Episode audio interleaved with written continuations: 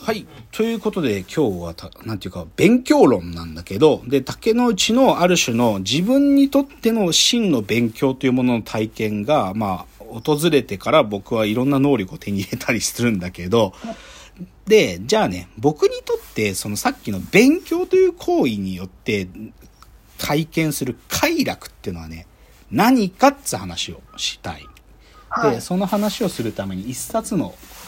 あのですね、変な本を紹介しますよ。はい。あのですね、ゲーデル・エッシャー・バッハ、あるいは不思議の輪という、ドンキのような本が存在します。まあ、これは有名なドンキ本なんですけど、はい。はい。ゲーデル・エッシャー・バッハ、あるいは不思議の輪。この本し聞いたことあります？いや、初めて。初めて聞きまし。た。これ、マジで有名なドンキ本なんですよ。めっちゃ重い。もうこれで人殺せます。で、このドンキ本、ちょっと紹介すると、ダグラス・ホフスタッターっていうね、うーん、まあ、こいつは何者なのかっていうと、まあ、なんだろうな、専攻の分野で言うと、科学史、科学哲学みたいなことなのかな。まあ、でも認知心理学者でもあるからね。まあ、でもそういうダグラス・ホフスタッター、まあ、名前の通りわかるけど、こいつはユダヤ人でめっちゃ頭いいやつなんだけど、こいつが1979年に出した、これはね、一般向けの科学書なんです。このドンキみたいな本なんだけど、はい。書いてる対象は一般の方。科学者、はいあの、サイエンティストとかアカデミアに向けての理論書というよりかは、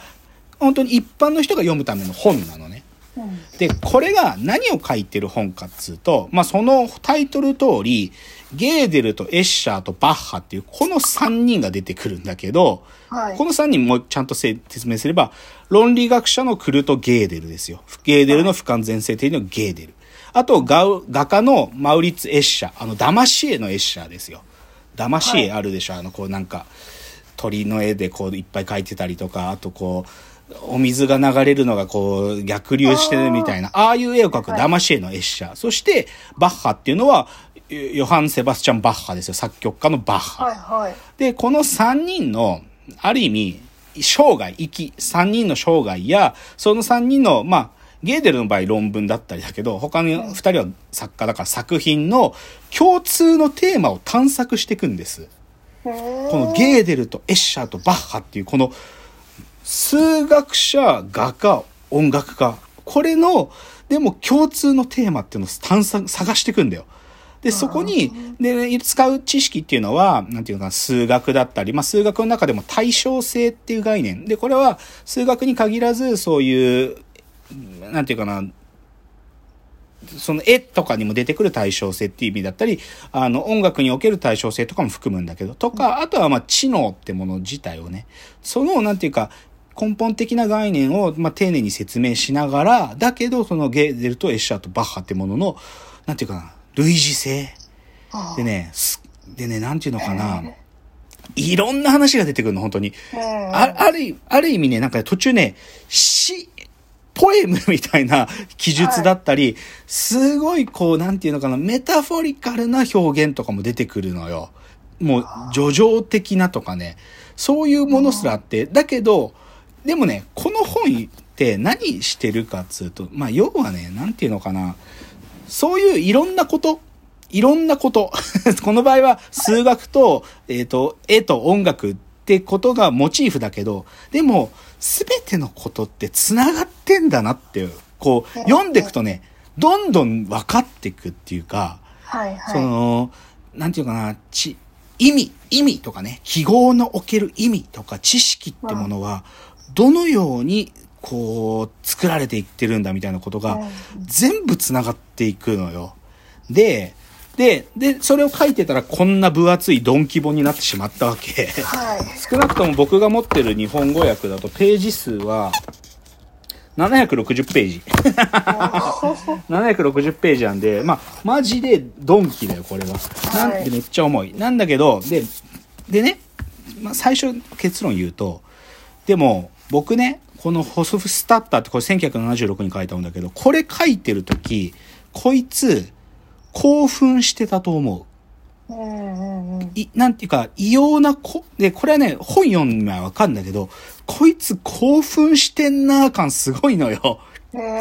なんか、ぶっちゃけね、こじつけっぽい、ゲ特にエッシャーとバッハ比較するところとかやばいんだけど、なんかバッハって、バッハが言ってた対位法ってそういうことだったのかなって、ちょっと僕はちょっと深読みするとそういうとこまで読めちゃうんだけど、ただ、でもそういう風なつながりの話書いてるとき、ホフスタッター間違いなく興奮してんのね。うん、で、でも僕その気持ち超わかる。はいはい、超わかる。な、どういうことかというと、さっきの僕が勉強において快楽が存在するっていうのが何かっていうとね、ここなんです。うん、あのね、これぼ僕の言葉まあでも僕の言葉っていうより、僕は自分のその体験をこういう言葉で表現するんだけど、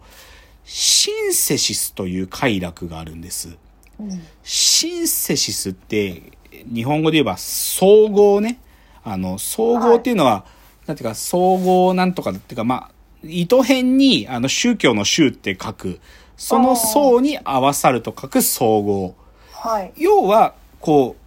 う、なんていうか、全部をまとめてみるみたいなことだけど、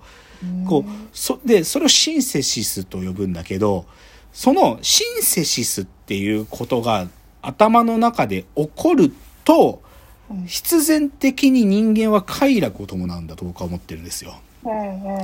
まあ、すごい明確に言えばだよ。このゲーデル・エッシャー・バッハで、ホフスタッターが、ゲーデルが言ってるこの話と、エッシャーが描いてるこの絵でやろうとしてたことって同じなんじゃねって気づいた瞬間に、異常な快楽が訪れるんですよ。もう僕の文脈で言えば、このは、この論文で言ってることと、別のこいつが書いてるこっちの論文で言ってること、同じなんじゃねと思った瞬間に、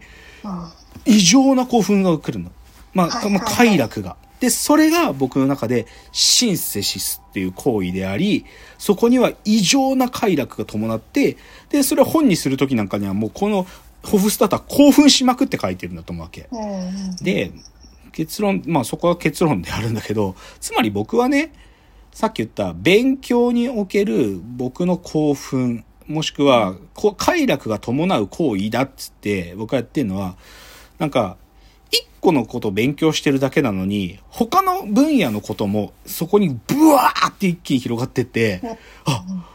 もう、これ分かっちゃった、みたいなことが、だってこれとこれ同じこと言ってるじゃん。分かっちゃったみたいなことが、もうね、知識の世界ってそんなことだらけだってことに気づいたんです、私は。で、だから僕は勉強って行為がね、なんていうかな、異常な快楽を伴うっていうのはそこなのね。シンセシス。で、ぶっちゃけ僕博士課程の時間って、その、だから大、大学院に戻ってからの5年間って、このシンセシスっていう麻薬を浴び続ける5年間だったわけ。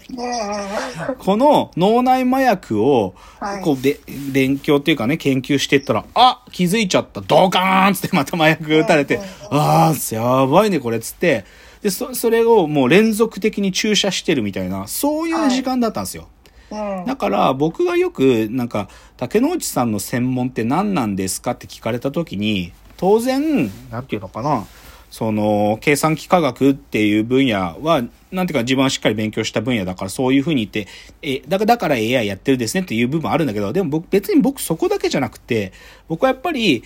数学基礎論だとかあの分析哲学とかでも、もっと僕、社会学とかも死ぬほど勉強してるから、なんていうか、いわゆる社会学プロパーなドクターより僕の方が知識あるんだよ。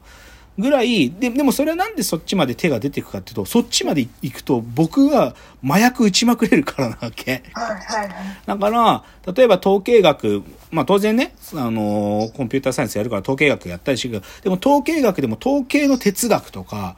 あの、尺度構成とか、いろんな統計学の分野あるんだけど、それとかは僕はどっちかというとね、そのシンセシスが起こるって分かってるから、バクバク吸収するわけ。バクバク食うのよ。同じ心理学とか認知科学も、もう分かる。なんか、もうここをこの掘ると、麻薬が埋まってるってわかるから、だから手出すね。で、手出して、うわ、すげえな。やっぱビゴツキーが言ってる話は半端ねえな。これはもうマジで、もう、こいつはピアジェよりもはるかに俺が言ってることに近いなとかいうのが、読んでって分かって、脳内麻薬ブワーって出て、そういうことをひたすらやってたわけ。ちょっと今日、今日のね、深谷さんに共有した台本に、僕が学部の頃は複雑系科学をやってたけど、それがドクターの過程になった時に、もう、その僕のね、シンセシスを起こすために、むさぼりやってた知識の一部をガッと書いたものを貼ったんですけど、でもこういう感じですよ。本当に。もう、あ、ほとんどの学問領域が自分にとって、なんていうか、ある意味麻薬なんだよ。麻薬。別に僕はこれ勉強したいからっていうかね、単純に快楽を得たいからやってんの。なんか。はいはいはい。だから、そう、うわーっとなるっていうんで、なのでですね、ちょっと今日、せっかくなので、あのーこのゲーデル・エッシャー・バッハ、まあ、これは、ダグラス・ホフスタッターはさっき言った通り、こいつはこれ書いてる時興奮してたと思うし、もっと言い方変えちゃえば、勃起してたと思うよ、こいつは。それぐらいエクスタシー感じてると思うんだけど、その、僕が今日ね、じゃあ、他に、当然僕はさ、自分自身がその快楽を感じるのも好きだけど、明らかにこの書き手、そのエクスタシー感じながらこの本書いただろっていう、僕にとってのシンセシスやってる本っていうのがあるんだよ。ううん。それをね、あのーできる限りちょっと紹介してみたいと思いますよ。はい。シンセシスやってる本。ちょっとたくさんありすぎる。まあ、1、2、3、4、5、6、な、な、6冊ぐらいあるから、ちょっと全部、このチャプターで言うの無理なんだけど、大体今日紹介するのはね、基本ね、